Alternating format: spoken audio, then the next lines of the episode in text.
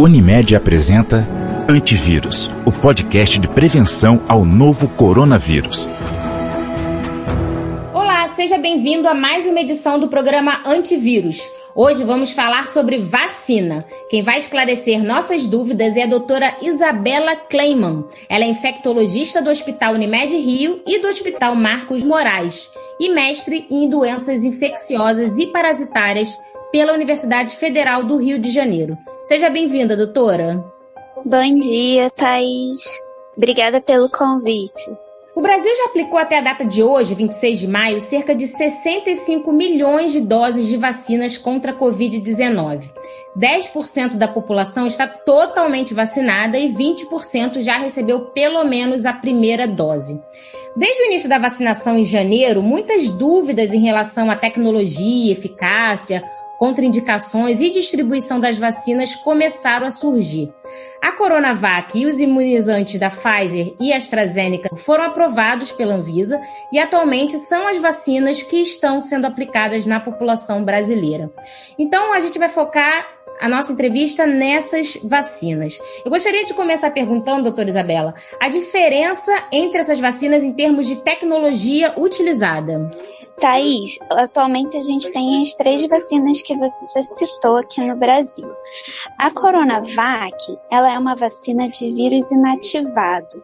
Então, o que é inoculado dentro do paciente é o vírus, só que ele numa espécie morta. Ele não é um vírus vivo que vai causar doença. Ele só é capaz de ser apresentado ao organismo para o organismo reconhecer a ele como um microorganismo que é capaz de causar a doença e desenvolver os anticorpos. A vacina da AstraZeneca, né, conhecida como a vacina de Oxford, ela é uma vacina que ela é de um outro vírus, que não é o vírus da Covid-19, é um adenovírus, e nesse adenovírus foi incorporada uma partícula do vírus da Covid-19.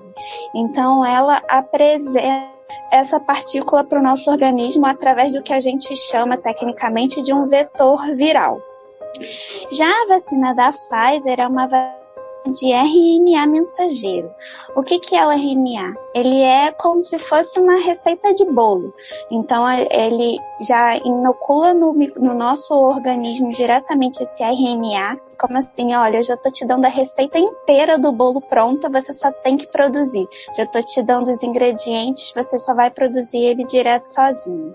E em relação à eficácia dessas vacinas, qual é a diferença? Todas essas vacinas, elas foram testadas visando é, reduzir a gravidade da doença. Elas diminuem os sintomas, então a gente pode até ter, é, adquirir o vírus da Covid-19, mas é, os sintomas de, da doença, o objetivo é que eles sejam menos graves. Então, é diminuir internação, diminuir taxa de óbito, internação em UTI, por exemplo. Todas elas são eficazes. Alguns estudos mostram que tem uma tendência de imunogenicidade melhor nas vacinas baseadas em RNA, mas todas elas atuam na redução da gravidade dos sintomas. Em relação aos efeitos colaterais, as reações adversas da vacina, quais são elas? Existe contraindicação atualmente para algum grupo da população, por exemplo, as grávidas? Essas vacinas geralmente podem dar dor local.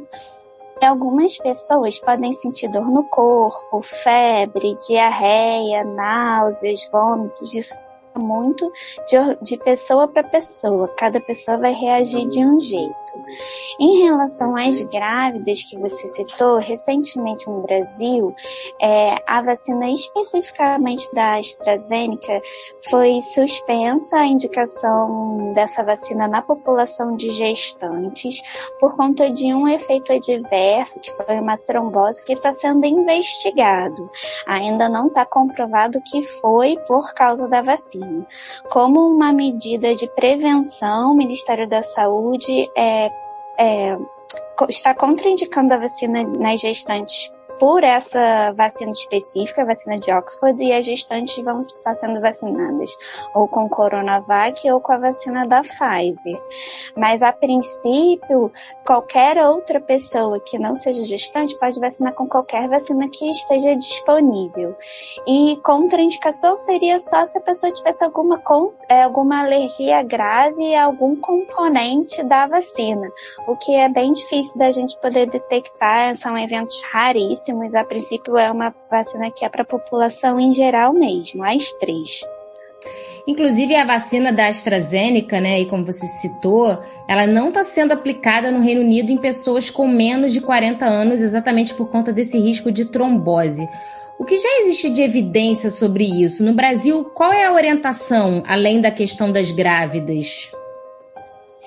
No Brasil, a gente não tem essa contraindicação em relação à trombose, em relação especificamente à vacina da AstraZeneca.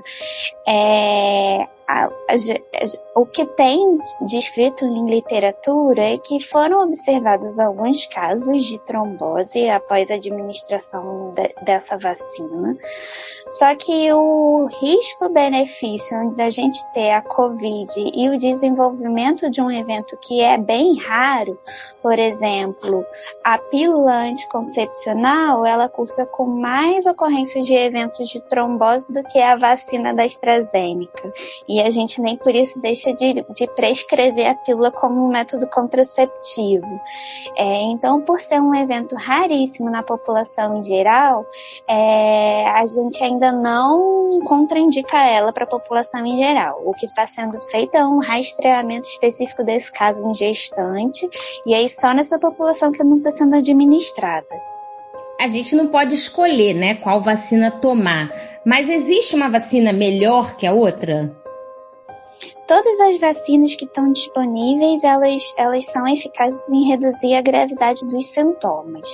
Então, tanto a Coronavac quanto a vacina da AstraZeneca e a da Pfizer, elas são capazes de reduzir a sintomatologia. Então, às vezes, tem uma pessoa que se pegar essa Covid-19 e precisar ser hospitalizada, vai passar só como um resfriado comum, ou aquela que ia precisar ser hospitalizada e ir para UTI, às vezes não vai precisar mais, né, e reduzir os óbitos. E existem alguns estudos que sugerem que a vacina de RNA da Pfizer, elas têm uma imunogenicidade melhor. Mas assim, vacina boa é a vacina que a gente tem disponível. Com certeza. e é possível pegar Covid mesmo depois de vacinado? Sim, é sim. As vacinas elas foram desenvolvidas atualmente para redução de sintoma e não para é, ainda não tem os estudos muito fortes em relação à, à prevenção de você não pegar tá? Então, mesmo a pessoa vacinada, ela pode pegar.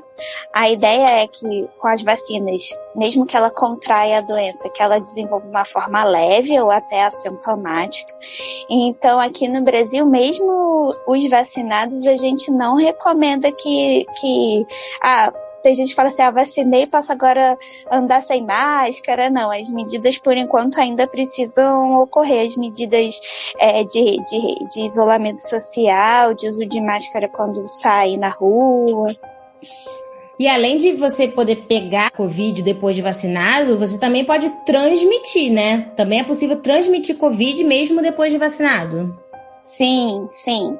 Você pode pegar a Covid de uma forma leve, mas o vírus vai estar tá lá com você. Então você pode transmitir. Por isso que a gente ainda preconiza o uso de, de máscaras e distanciamento social. Como a gente não está ainda com, com uma, uma porcentagem muito ampla da nossa população vacinada, a gente tem ainda muitas pessoas vulneráveis. Então, por isso que mesmo vacinado, é, tem que continuar usando máscara porque ele pode pegar e ele pode transmitir sem nem perceber. Pois é. E quanto tempo demora para a vacina fazer efeito, tanto na primeira dose como na segunda dose? Via de regra, é, a gente só vai considerar que a vacina fez efeito depois da segunda dose tá? Porque a gente tem uma resposta imune inicial com a primeira dose, só que essa resposta tem uma tendência de queda e a segunda dose é que vai fazer essa manutenção dos nossos anticorpos e da nossa imunidade celular elevada, que é o que vai proteger a gente. Depois da segunda dose, a gente conta 14 dias, que é o tempo que o organismo tem de produzir os anticorpos e as células específicas para proteção. Em relação à imunidade da vacina, é, quanto tempo ela dura? Vai ser necessário tomar a vacina anualmente, como a da gripe? Isso é uma dúvida de muita gente. Sim, é, a gente ainda não tem estudos é, que avaliam o quanto que essa, essa imunidade é duradoura. A, teve um estudo que foi lançado no, no mês passado que mostra que ela cai, mas como a gente começou a vacinar recentemente, a gente ainda não tem um estudo muito robusto, com um número populacional muito grande para a gente avaliar.